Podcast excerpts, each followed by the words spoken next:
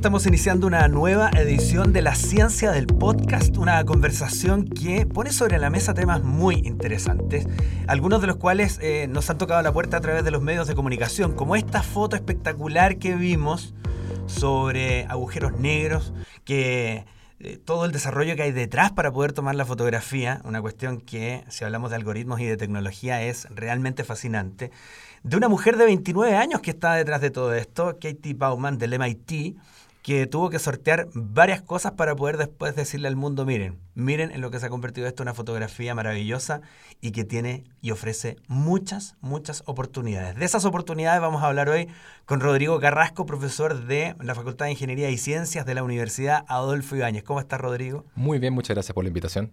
Bienvenido a la Ciencia del Podcast. Tú ya tienes un podcast eh, alojado en el, en el sitio de la, de la universidad eh, que habla justamente de esto, cómo los algoritmos en astronomía sirven para la toma de decisiones en otros campos, en otras industrias. Así es, hace un par de meses armamos una, una pequeña introducción a qué cosas son las que se pueden hacer desde la astronomía hasta la industria y el resto de nosotros. ¿Y qué cosas se te ocurren en, este, en esto en particular? Este algoritmo, que primero no sé si nos puedes ayudar a entender el algoritmo que hay detrás eh, de, esta, de esta fotografía y las posibilidades que ofrece para ser aplicado dicho algoritmo en otras áreas? Bueno, la verdad que hay una de las cosas que fue más, por lo menos para mí, fue una de las más interesantes de ver el resultado de esta imagen, eh, fue justamente ver cómo lo lograron, porque al final tú tienes eh, que para poder lograr esta, esta imagen que hicieron necesitaban un telescopio que fuera del tamaño del planeta, cosa que obviamente no tenemos y por razones prácticas sería infactible de armar, ¿no es cierto? Eh, pero finalmente lo que sí tiene son un montón de telescopios que están esparcidos en varias partes de la Tierra. Pero eso al final es como tener una cámara donde tienes 6, 8, 10 píxeles funcionando y todos los otros píxeles están muertos. Y quieres reconstruir la imagen que sale con esos 10 píxeles que están esparcidos por el sensor de la cámara. Bueno, ¿cómo lo hace? ¿Ah? Y eso es justamente la gran gracia que tiene el, los desarrollos de los algoritmos que, que hicieron atrás, que, donde Katie fue una de las que estaba liderando el equipo justamente que desarrolló este tipo de cosas eh, que pudieron agarrar esta información que está llena de hoyos y juntarla para que efectivamente tengas una imagen que al final te muestra algo consistente. Un pixel, un pequeño cuadrito dentro de una imagen. Exactamente. Entonces podríamos decir que esta imagen tenía cuatro cuadritos coloreados y separados entre sí y lleno de lleno de vacíos. Eran como 12 o 13 que son varios son los telescopios que estaban ah, desde el Polo Sur hasta, ¿no es cierto?, Alma en Chile y Apex. Eh, pero efectivamente, no son cientos de miles que están cubriendo en forma homogénea toda la superficie del planeta, que sería justamente lo espectacular, porque con eso es llegar y ocupar. Eh, es justamente un montón de cosas que están esparcidas por el planeta y que son poquitas. Ahí, juntarlos es la pregunta, ¿cómo lo hacemos? Claro, y ahí estaba eh, Katie Bauman, que me decías tú que ni siquiera está ligada a la astronomía. Claro, ella trabaja en, eh, en MIT, estaba en, el área de eh, eh, ingeniería eléctrica y ciencias de la computación, y ellos trabajaban justamente en algoritmos para procesar imágenes. Y una de las cosas que estaban viendo era, bueno, cómo podemos procesar imágenes que tienen muchos vacíos entre medio. ¿Cómo los juntamos para lograr hacer esto? Y esto es una pregunta en realidad que ha estado eh, se han hecho la gente hace más de 10, 15 años. Hay gente que ha estado trabajando en un área completa, que se en el área de, optimización que se llama Compress Sensing, en la cual han estado buscando cómo si yo tengo muy poquitas muestras, reconstruyo esta imagen que está escondida atrás. Hay un paper bien, interesante que se llama eh, One Pixel is Enough. Ah, que un píxel es todo lo que necesitamos. Si yo lo muevo de una forma y puedo reconstruir las cosas que están atrás, eh, yo puedo armar una imagen perfecta del mundo porque el mundo no es cualquier cosa, tiene, tiene alta estructura el mundo. Hay un orden, hay una cierta lógica y el algoritmo puede ir deduciendo a partir de otros casos más o menos cómo sería este. Exactamente. Y eso es tremendamente potente porque no solamente es una pregunta teórica o una pregunta científica, sino que además es una pregunta que tú puedes después trasladar, que es lo que estábamos conversando, trasladar a la industria. ¿ah? ¿Quién se podría beneficiar de esto? Por ejemplo, los hospitales. El día de mañana tú quieres sacar una eh, resonancia magnética, que implica un montón de muestras y estar sacando información de este paciente que tiene que estar ahí quieto por 30 minutos. Si tú pudieras sacar un cuarto de esas muestras, ¿ah? la persona ahora está 7 minutos sentado en la camilla y puedes reconstruir con un algoritmo la misma imagen y obtener una calidad muy similar, si no la misma, eh, acabas de multiplicar por 4 la capacidad del, resonador. Ahora puede pasar un cuatro veces la cantidad de personas, así que uno esperaría que los costos deberían ser más o menos un cuarto de la cantidad de costos que tiene por persona porque es mucho menos tiempo, y la cosa cara, que es el resonador, la puedes ocupar mucho más y la cosa, entre comillas, barata, que es el algoritmo, la puedes poner en varios computadores que estén procesando esta información y estás teniendo muchas más imágenes al mismo costo. O sea, una política pública absolutamente Directamente, aplicada. exactamente. Y en una industria donde está netamente lo comercial o lo lucrativo, que en la economía puede hacer crecer algo. ¿Se te ocurre alguna otra idea, por ejemplo? Desde el punto de vista del- de la pregunta esta en particular que estaban haciendo, así a, a rápida no, no se me ocurre que, que otra, pero hay un montón de otros algoritmos que se, efectivamente se están ocupando hoy en día en, en astronomía que sí tú puedes pensar en que son cosas que se pueden trasladar hacia la industria. Y tú llevas tiempo trabajando en eso. ¿Algunas que nos puedas contar? Claro, el, nosotros el, hace, el año 2015 en realidad partimos con los ingenieros del radiotelescopio ALMA. Eh, comenzamos a ver, bueno, ellos tenían un montón de datos operacionales del telescopio. Ellos generan del orden de 20 a 40 gigas de datos diarios. Cada día se llena un cajón de, de 40 gigas de cómo está el telescopio. No son imágenes científicas, estos son temperaturas, son corrientes, son voltajes de las diferentes partes de las 66 antenas que están esparcidas allá arriba, 5200. Bueno, esa información se junta y tienes del orden de 40 gigas. Entonces, si tú quisieras ver cómo está el estado actual de las antenas, es completamente infactible. Tú no puedes graficar esta información de ninguna forma. La- los ingenieros no, dan, no darían abasto en tratar de leer esto y ver si las cosas están subiendo, bajando. Entonces, tienes que tener algoritmos que No, y estén si lo hicieran, procesando. perderían el tiempo en eso y no en descubrir otras cosas que efectivamente quieren sacar adelante. Exactamente. Entonces, lo que se me acercaron eh, uno de los ingenieros, José Luis Ortiz, eh, que es uno de los ingenieros que trabajan allá, y me dijo, oye, Rodrigo, tú que estuviste trabajando en estos algoritmos como detección de patrones y cosas para detección de fallas, ¿podrías ayudarnos a tratar de aplicar esos mismos conceptos, eh, pero con los datos que tenemos nosotros en? Y obviamente me encanta el tema, así que feliz de poder a- ayudarlo. Y en ese minuto tú traías ese conocimiento de qué área, ¿dónde lo habías aplicado? Ingeniería eléctrica. Yo, yo- mi, mi background es en ingeniería eléctrica. Yo trabajaba en sistemas de control eh, y trabajaba, de hecho, viendo cómo hacer que robots aprendieran cómo están sus cosas, ¿ah? cómo está su sistema.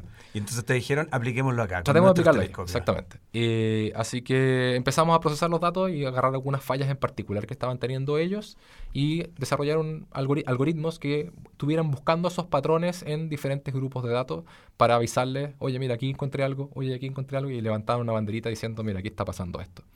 Y la verdad que nos fue súper bien. Eh, logramos incluso an- el- lo que tenemos para alguna de las fallas que tenemos, incluso eh, se logra hacer un año y medio antes de que ocurra la falla. eh, les avisamos, oye, va a venir una falla en un año y medio más, que para ellos es- súper importante porque todas las partes y piezas de ella están hechas a la medida. Ah, eh, no es que tú puedas llegar ahí a, ¿no es cierto? a la casa Royal y le compra, oye, me da un resonador. No, no, no se puede. Entonces todo se manda a hacer, se demora 6, 7 meses en fabricarse. Con lo cual, si tú sabes con un año de anticipación que algo te va a fallar, lo puedes poner en el presupuesto, puedes saber que las cosas están funcionando y ordenar tu vida para poder manejar esto y que no se te apague una antena en la mitad de una observación. Como lo que les podría haber pasado. Imagínate, esta observación del agujero negro implicó que tenían que estar coordinados todos estos 12 telescopios en el mismo lugar, mirando al mismo punto, al mismo momento, todos despejados y se le echa a perder el tuyo porque no necesita mantenimiento. Un algoritmo anticipativo. O sea, hay otros algoritmos que permitieron que este algoritmo brillara. Exactamente. O sea, el hecho de que tú pudieras tener la- el- todo tu telescopio funcionando en el momento que lo necesitaba es lo que te permitió Qué hacer este tipo de cosas. Oye, y en lo personal, eh, un paréntesis, cuando te llaman, te ofrecen esto y te tinca meterte a este equipo eh, y tú no habías trabajado en nada que tuviera que ver con astronomía, estoy deduciendo yo. Eh, ¿Qué pensaste? ¿Qué choro? La verdad que, mira, una de, las, una de las cosas entretenidas que uno tiene, en- o la libertad que uno tiene en ciencia, que no la tiene quizás en otros trabajos, es que uno puede decir, oye, mira qué interesante tu pregunta. No sé para dónde vamos a ir, pero qué interesante la pregunta. Démosle, porque no, verdad que me encantaría ver hacia dónde nos guía esa pregunta. Ah, y eso creo que, por lo menos, lo que me motiva mucho a mí es justamente eso en ciencia, poder conectar ideas. Ah, cómo esto que no tiene nada que ver con esto otro se juntan y de repente te sale una solución que, que no solamente te sirvió en ese problema, sino te sirve en un problema completamente distinto. De hecho, tú me contabas fuera de micrófono que a la desarrolladora del algoritmo, a esta mujer joven, Katie Bauman, le habían dicho en algún momento para dónde nos va a llevar esto, algo así, ¿o ¿no? Eh, no, en- esto fue en el CERN. Ah, Eh, ya, cuando ya, estaban Perfecto. construyendo el CERN, le preguntaron a uno de los directores, oye, ¿por qué estamos gastando tanto dinero en esto? Mm. Y él dijo, no sé, no sé para... Una, excel- que Algo una excelente respuesta, te fijas, pero algo dará. Y, y finalmente, si uno empieza a ponerle precio a la ciencia, a la ciencia básica, eh, estás haciendo un súper mal servicio porque no sabes a dónde esta cosa puede efectivamente ser una cosa que sea completamente revolucionaria y que empuje ¿ah? la ciencia hacer otras cosas. Y este mismo pregunta de, oye, ¿podemos ver o no un agujero negro? que implica una, un esfuerzo científico gigante para poder hacerlo, implicó también un montón de desarrollos eh, técnicos que quizás en 5 o 10 años más nos van a traer un montón de beneficios a nosotros. No, nos olvidemos que Internet ¿no salió de físicos compartiendo datos eh, y así también han habido otros desarrollos que nos han implicado desde cosas tan simples como el velcro, ¿te fijas? Para que los astronautas pudieran llegar a la Luna, hasta ¿no cierto? sistemas que hoy día estamos ocupando en los, en los teléfonos celulares para poder hacerlo funcionar. Y todos ellos salieron de, de repente alguna pregunta científica que no tenía nada que ver con ella. Y desde esa, esa inquietud que te generó este equipo que te dice, ven, eh, trae tu conocimiento, apliquémoslo acá, anticipemos posibles fallas de, nuestros eh, de nuestros eh, telescopios y vayamos avanzando. ¿En qué estás hoy día con el equipo que estás trabajando? Bueno, hemos seguido trabajando. La verdad que firmamos, la Universidad Adolfo Ibáñez firmó un, un acuerdo de trabajo con ALMA para justamente atacar todos estos problemas que vienen desde el área de matemáticas aplicadas, eh, investigación de operaciones, y, poder desarrollar más algoritmos que estén apoyando el funcionamiento del, telescopio, y así también nos, hemos ido juntando con otros telescopios más también. Eh, pero en particular con ellos en ALMA, el año a fines del año pasado nos invitaron a, participar de, propuestas, o sea, nosotros lanzamos una propuesta eh, que estaba haciendo el Ministerio de Economía vía una iniciativa que tenían ellos que se llama el Data Observatory. Estaban construyendo este observatorio de datos que le llaman y, estaban buscando eh, pilotos en los cuales pudieran probar si cosas que se están desarrollando por esta gran cantidad de datos y cosas que se pueden hacer en astronomía, eh, si se pueden hacer cosas que puedan después llevarse a la industria. Y ahí nosotros nos juntamos, estas cosas que llevábamos desarrollando con José Luis en Alma, eh, dijimos, oye, qué buena idea. De repente yo creo que esto sí efectivamente la podríamos llevar a otro lado, eh, pero yo no soy desarrollador de software, así que nos conectamos con una empresa que sí hace ese tipo de cosas que se llama Metric Arts. yo conozco al, gerente general ahí, que es Patricio Cofré, y le dije, oye, Pato, eh, ¿te parece si armamos una cosa en conjunto? La gente de Alma, nosotros con estos algoritmos y ustedes con su conocimiento de hacer cosas en la nube, etcétera, y tratamos de transformar esto en un, un, servicio que tú le podrías llegar el día de mañana, llegar a un Codelco, llegar a un ENAP, te fijas, alguna de estas empresas que hoy día ya están generando muchos datos y decirle, mira, yo te ofrezco el mismo algoritmo que está ocupando Alma para detectar cuando se le echan a perder sus cosas, te lo ofrezco para ver cuando se traban tus cadenas de movimiento de producto y cosas por el estilo. Me parece súper motivante a mí, si dijimos, mostremos esto, así que lo postulamos ahí en esa ronda de, invitados que hicieron ellos para mostrar posibles proyectos y nos, eligieron. Tuvimos la suerte que nos, eligieron para financiarlo y ahí vino el, gerente para América de, de, Amazon para mostrarnos qué tipo de estructuras podíamos hacer. Fue bien interesante el cómo llevar una cosa que está como en ambiente muy de laboratorio en los servidores de Alma hoy día corriendo y le está generando valor, pero ahora llevarlo a algo que sea un producto que tú puedas ser escalable y que lo pueda ocupar en realidad cualquier empresa. Así que ha sido una, experiencia bien interesante de trasladar algo bien teórico y que después logró transformarse en un, servicio o una, solución, en algo que tú podrías decir en el día de mañana va a ser una solución que puede ocupar cualquier persona en la industria. Y esto que mencionas tú en este puente de trasladar algo de lo teórico a una cuestión muy práctica. Eh, ¿Estamos en, en, un momento importante para poder llegar a ese tipo de desarrollo en Chile hoy día? Yo creo que sí. Yo creo que hoy día Chile tiene la capacidad de mentes que están interesadas en atacar estos problemas con gran cantidad de datos. Llevamos muchos años con muy buenos ingenieros, matemáticos ah, y gente en ciencia que, ha estado trabajando en este tipo de cosas. Y, yo creo que no van a haber mucho espacio para muchas diferentes cosas a través del mundo. Entonces yo creo que estamos en, en, un momento en el cual posicionarse a nivel mundial, no estoy hablando ni siquiera a nivel local, sino que a nivel mundial, en una potencia en el procesamiento de datos y ser capaces de poder entregar soluciones con esos datos, eh, es una cosa súper interesante y que hay que agarrarla, creo yo. ¿Y qué rol juegan los telescopios en eso? Bueno, el rol que juegan ellos es que ellos son una fábrica de datos. Su, justamente su, su, negocio es agarrar propuestas de astrónomos y generar su producto, son datos, son justamente datos. Y además tienen un subproducto que son datos operacionales, que no, no, no, no, es una cosa central de ellos, porque ellos están preocupados de los datos de ciencia, pero que también son de órdenes de magnitud gigantes. Yo conversaba con la gente de, eso y me comentaban que ellos estimaban que ELT, el Extremely Large Telescope, que está, está, siendo construido ahora, va a estar generando el orden de un tera por noche de observación, de datos operacionales. Un tera que, si yo, yo, pensara en almacenar, ¿qué, qué sería un tera? Eh, no sé cuánto es eso en, pero son cientos de miles de, de, horas, de horas de música que vas a tener. Ah, de puros datos de temperaturas, corrientes, ángulos de los espejos y cosas por el estilo, que es completamente factible de verlo por un ser humano, ¿te fijas? Y además tiene el tema todo el lado de ciencia, que son petabytes o exabytes que están generando. Ah, hay un gráfico que muestra la gente del Data Observatory siempre, que lo encuentro súper interesante, eh, en el cual muestran la comparativa entre todo lo que genera en un año Facebook, YouTube y Twitter versus lo que va a producir el SKA, el eh, Square Kilometer Array Telescope, que va a estar en, en Australia, y son órdenes de magnitud, son es como mil veces el, lo que produce todas esas redes sociales en un año, lo va a producir SKA en uno. Y ¿ah? eso que esas redes sociales están en manos de 7 mil millones de personas en el mundo que estamos generando contenido. Exactamente. El otro son Wow. 5.000 antenas que van a estar esparcidas en el desierto de, de Australia y, y van a estar generando datos todo el rato. Entonces tú tienes una fábrica de datos y tiene otra cosa, otra gracia, que es una fábrica de datos bien mantenidos. Ah, Porque generalmente tú vas a una empresa y dices, oye, sí, yo tengo todos los datos y revisa y hay un montón de ceros en el inventario, ne- números negativos en el inventario. Y dices, oye, ¿qué- ¿cómo llegamos con estas cosas aquí? Y hay un montón de problemas de procesos intermedios que tienes que limpiar, etcétera. Mientras que aquí son mucho más datos limpios. Entonces te llegan unos datos de alta calidad, mucha densidad, o sea, tienes muchos datos, con lo cual es una es un, es un lugar excelente para poder entrenar algoritmos, para poder desarrollar ideas y probarlas, que tú no lo podrías hacer en la industria, porque no tienes esa cantidad de datos ni tienes esa- ese nivel de limpieza.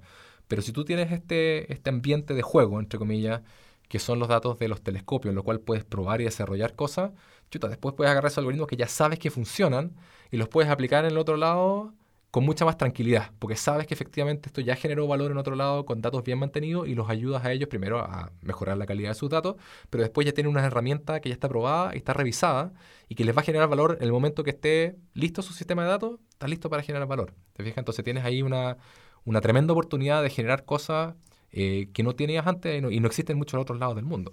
Ahora, con todas esta, estas bajadas que tienen los datos, las posibilidades que ofrecen, eh, me imagino que ya tenemos que dejar bastante atrás esta figura de telescopio igual astronomía igual astrónomo. O sea, hay un montón de personas de múltiples disciplinas que entran en este, en este nuevo escenario, ¿no? De todas maneras. O sea, hoy día el- el- es, es el- la, la parte romántica de los telescopios se fue hace mucho tiempo. Tú no, de hecho, muchos de los telescopios que son de, de servicio, la gente, los astrónomos mandan la propuesta y siguen en sus oficinas trabajando todo el año y de repente les llega un correo diciéndole, ¿no es cierto? Usted tiene su análisis hecho, aquí está, bájelo. Ah, ya no, nunca fueron, en muchos casos, ni siquiera estuvieron en el país donde estaba este telescopio o donde se hizo esa, esa medición. Con lo cual, ellos obviamente tienen el, la gran gracia que se les ocurre qué cosas mirar y cómo ocupar estas herramientas y después hacerse las preguntas interesantes de, oye, ¿qué, qué cosas, detalles tenemos que estar viendo o qué cosas con el arreglo de telescopios que existen en el planeta hoy día no estamos mirando y tratar de empujarlas, empujarnos a hacer ciencia por ese lado.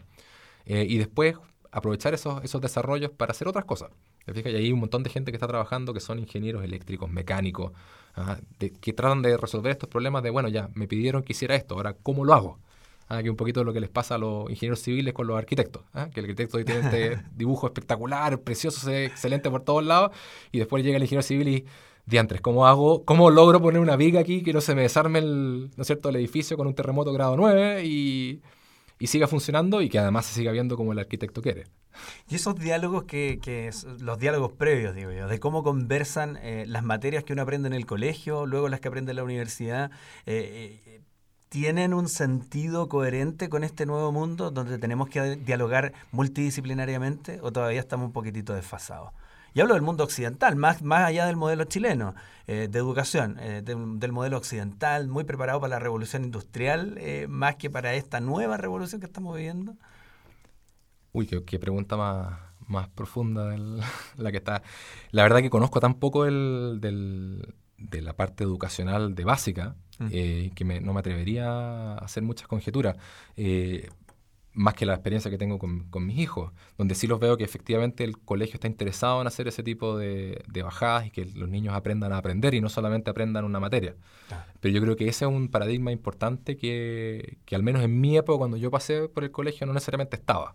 Que las ganas de poder aprender por el hecho de aprender o de aprender a cómo aprender, eh, no necesariamente era el foco, sino que era mucho más de, oye, mira, viene la, la prueba de aptitud académica, se me cayó el carnet y automáticamente, pero era la prueba de aptitud y tenías que aprender esas materias y eso es lo que tenías que regurgitar después en, no sé, eligiendo A, B, C, D o E en tu prueba de selección y punto, te fijas, tenías ese entrenamiento que necesitabas hacer.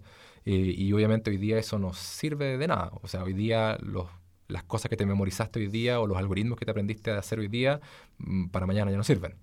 Y eso es una cosa quizás mucho más dinámica que, que se requiere hoy día, que el, este mismo algoritmo que quizás estaba haciéndole una tremenda aporte a, por inventar algo a Netflix para hacer buenas recomendaciones, ya hoy día ya no sirve porque son demasiada gente o es muy pocos datos o hay una consistencia completamente distinta de la que tenían hace cinco años y hay que hacer algo completamente diferente. ¿Te fijas? Entonces ese algoritmo hay que volver a hacerlo y, y memorizar ese tipo de cosas, en mi opinión, no tiene mucho sentido. Entonces yo creo que esa, esa parte de memorización no, para este tema no, no, sirve de mucho. Y lo otro también es el tema de los lenguajes que estás aprendiendo. Hoy día creo yo que el lenguaje de matemáticas, que es otro idioma en cierta forma, y la bajada que tienen vía los lenguajes de programación son una cosa tremendamente importante que todos debieran tratar de tener. Porque efectivamente ese va a ser el lenguaje de cual vas a poder desarrollar muchas cosas y vas a poder resolver muchos problemas. ¿Dónde em, aprender un poquitito más? Eh, y estoy hablando directamente de las personas que han escuchado este podcast y dicen, me interesa el trabajo que está haciendo Rodrigo. ¿Dónde podemos encontrar algo de lo que, de lo que estás eh, desarrollando? Eh, o de pronto algún consejo de em, información que permita a conocer, conocer un poquitito más sobre algoritmos, que es algo bien complejo al comienzo. Eh, desde el punto de vista de, las cosas que, que hago yo, eh, bueno, en mi página yo tengo una página web mía, www.rax.cl, rax.cl, ahí generalmente pongo mi, las publicaciones que hemos estado teniendo y cosas por el estilo. Eh, pero desde el punto de vista de herramientas y aprender a usarlas, hoy día tenemos la suerte de que hay un montón de, de portales o de, de lugares donde eh, puedes tomar estos cursos como edX, Coursera, donde efectivamente tienen toda la parte de analytics, ¿no es cierto? Data science y cursos de ese estilo que te están enseñando a ver, bueno, cómo los procesos, cómo puedo aprender a, a, cuáles son las herramientas, si quieren. No necesariamente la matemática, sino que algo más funcional quizás de, oye, mira, si yo quisiera saber cómo poder separar a mis clientes hoy día y ver cómo atiendo los diferentes modelos de clientes, bueno, ahí tienes algunos algoritmos que te van a enseñar a cómo ocuparlos y quizás eso te va a poder ayudar a, a atenderlos mejor o a diferenciar cómo atender unos de otros. Ah, yo creo que por esas plataformas hoy día tenemos esa suerte que existen, que no estaban hace ni siquiera cinco años atrás, no existían, eh, que te están entregando ese contenido y gratis muchas veces. Rodrigo Carrasco, gracias por acompañarnos hoy día y me queda pendiente una conversación, que hablemos algo de algoritmos. ¿Te parece? me parece excelente.